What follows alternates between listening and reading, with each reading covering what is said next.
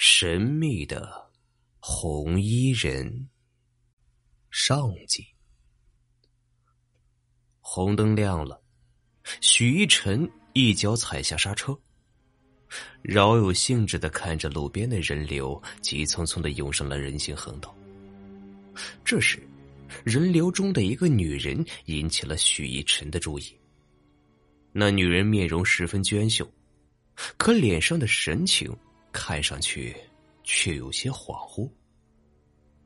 他被人流裹挟着走上了人行横道，却并不像其他人那样脚步匆忙。他走得很慢，动作还有些机械。许逸晨甚至觉得那女人像是一个木偶。女人走着走着。突然停了下来，定定的站在人行横道中央，刚好挡在了许一晨的车前。许一晨透过车窗玻璃，很清楚的看到那女人的表情十分呆滞，她定定的望着前方，眼神里渐渐的流露出了丝丝的恐惧。许一晨顺着那女人的目光方向看过去，没有发现任何异常。他不由得有些奇怪，这个女人在害怕什么呢？就在徐晨为这个莫名其妙的问题疑惑不解之时，前方的交通灯变成了绿灯。此时，所有的行人都已经通过了人行横道，只剩下那个女人，她就那样旁若无人的站在公路中央，一动不动的呆立着。滴滴，此起彼伏的汽车喇叭声响了起来。许一晨后面的一辆货车司机甚至把头探出了车窗外，恼火的朝着那个站在人行横道上的女人吼道：“你有病啊！站在路中央干嘛？就算不想要命了，也换个地方去死，别在这阻碍交通。”可即便如此，那女人还是一动不动的。木立在道路中央，许一晨无奈的摇了摇头，只好打开车门，走下车去，准备牵那女人离开。当许一晨刚走到那女人身边时，他却突然转过头来，直勾勾的盯着许一晨，嘴里还喃喃的念叨着：“他跟来了，他跟来了。”谁跟来了？许一晨下意识的问道。可那女人并没有回答他，反而一边念叨着，一边一步一步的向后退去。他一直退到了人行横道的边缘，脚下被路基石绊了一下，猛地跌倒在路边。那女人这一下摔得不轻，连额角都被磕破了，鲜血顺着脸颊流了下来。她却似乎浑然不觉，只是下意识的爬起来，踉踉跄跄的冲进了路边的一条小巷子里。看着女人消失的身影，徐晨赶紧回到车上，发动了车子。车子在道路上平稳的行驶着，徐晨的心里却已经些乱了。不知道为什么，刚才那个女人脸上恐惧的表情，时不时的在他脑海里浮现出来，让他心里感觉阴恻恻的。不过。许一晨怎么也想不到，仅仅三天之后，他便又一次见到了那个女人。这天早晨，许一晨刚到办公室，守在前台的小莲护士便对他说：“许医生，有人找您，他说是您的同学，已经等了很久了。”我同学。许一晨皱了皱眉头，问道：“小林护士点点头。”指了指诊所外的角落。徐晨顺着小林护士手指的方向看过去，只见那坐着一男一女。看见那男的，他眼睛一亮，招呼道：“文峰，怎么是你啊？”那男人听到他的声音，急忙拉着身边的女人站起来迎了上来。当两人走近后，徐晨看清男人身边的那个女人的模样，禁不住愣住了。随即又恢复了热情的笑脸，招呼道：“走，去我办公室。走，我们去一晨的办公室坐一坐。”那男人对身边的女人说着，谁知那女人的脸色一下沉了下来。我说了我没有病，你为什么不相信我呢？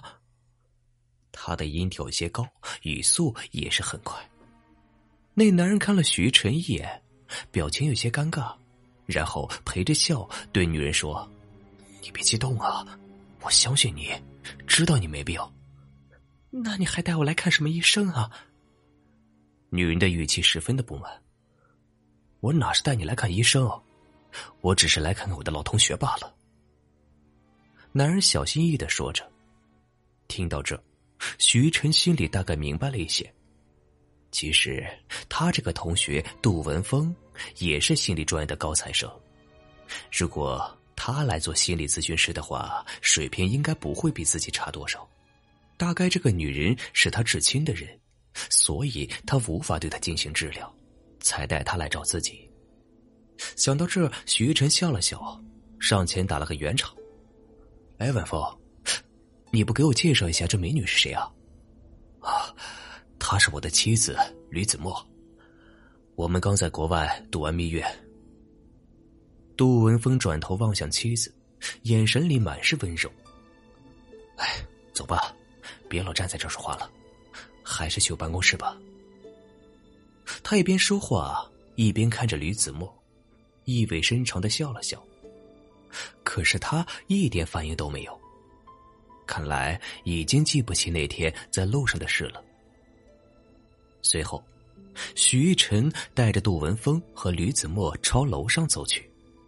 刚走两步，许玉晨又想起了什么，回头对小护士叮嘱道：“对了，今天上午呀，不要给我安排其他病人了。”回过头时，他看见杜文峰悄悄转过头来。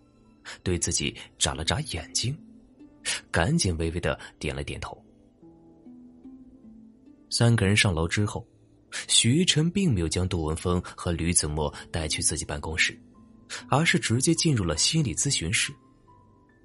走进咨询室，杜文峰看到室内摆设之后，对着徐晨会心的笑了笑，脸上露出了感激的表情。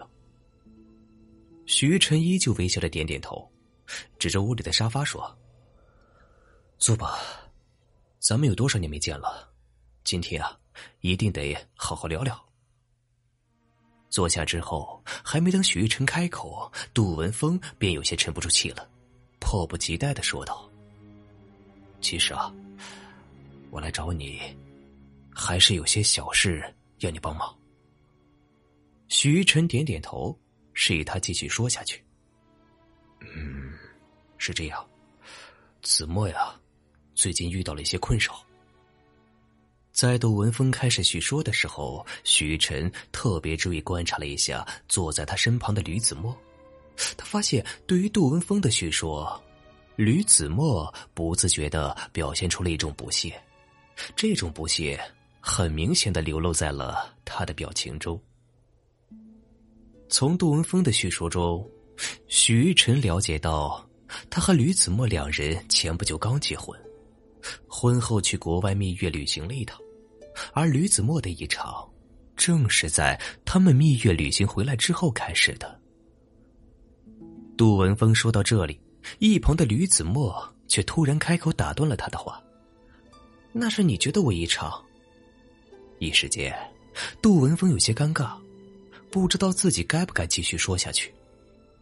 许一晨见状，急忙对着吕子墨笑了笑，然后转过头去看着杜文峰，用不容商量的口吻对他说道：“对了，昨天有病人送了我一点好茶叶，我落在了前台，你帮我拿上来。”杜文峰愣了一下，然后立刻就反应了过来，许一晨想单独和吕子墨谈谈。呃，好，你们俩先聊。我马上去拿。杜文峰一边说着话，一边起身朝着咨询室门口走去。许玉晨脸上依旧是带着笑容，他站了起来，走到杜文峰身后，拍了拍他的肩头，说道：“咱们都这么多年老同学了，我一定会拿出最好的招待你。”杜文峰会意，点点头，又看了一眼吕子墨，最后再次把目光移到了身旁的许一晨脸上。见他脸上的笑容十分自信，不禁踏实了许多。把杜文峰送出咨询室之后，许一晨回到吕子墨对面坐下，默默的盯着他的脸，一言不发的打量着他。片刻之后，吕子墨原本冷冰冰的脸上竟然浮起了些许红晕，整个人也开始坐立不安起来。最后，终于不满的嘟囔道：“你老盯着我干嘛？我脸上有花吗？”吕子墨的反应和话语落在了许玉晨的眼中，反倒让他觉得有些怪异。可还没等到许玉晨做出其他的反应。吕子墨又开口问道：“你是不是想知道，他为什么会觉得我异常？”许逸晨点了点头。这时，吕子墨的神情变得有些凝重，他的眉头微微皱了一皱，仿佛考虑了片刻，这才继续说道：“我看见了一些他看不见的东西。什么东西？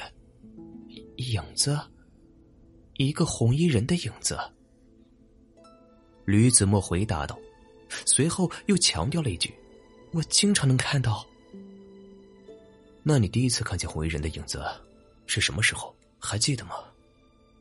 许玉晨顺着吕子墨的话继续问道。吕子墨低下头去，似乎在搜索记忆。他想了一会儿之后说道：“应该是在回国之前吧。”我们参观完那座人骨教堂之后，人骨教堂，许玉晨心里咯噔了一下，他隐约感觉到自己就要快触碰到造成吕子墨心理疾病的怨气了。就在这个时候，吕子墨的情绪突然变得不太稳定，他转着脑袋东张西望，就像是在寻找什么东西。许一晨怕他犯病。赶紧想办法转移他的注意力。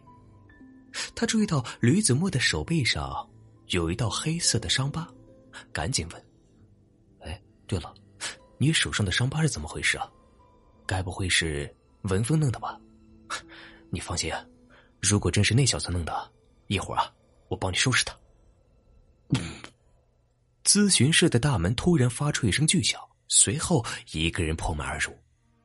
踉踉跄跄的冲到了徐晨和吕子墨的跟前，磕磕巴巴的说：“我看到了，我看到了，子墨，我也看到了那个影子，他跟着你到这里来了。”冲进来的人是杜文峰，此时的他满头大汗，面色金黄，完全没有先前的镇定与整洁。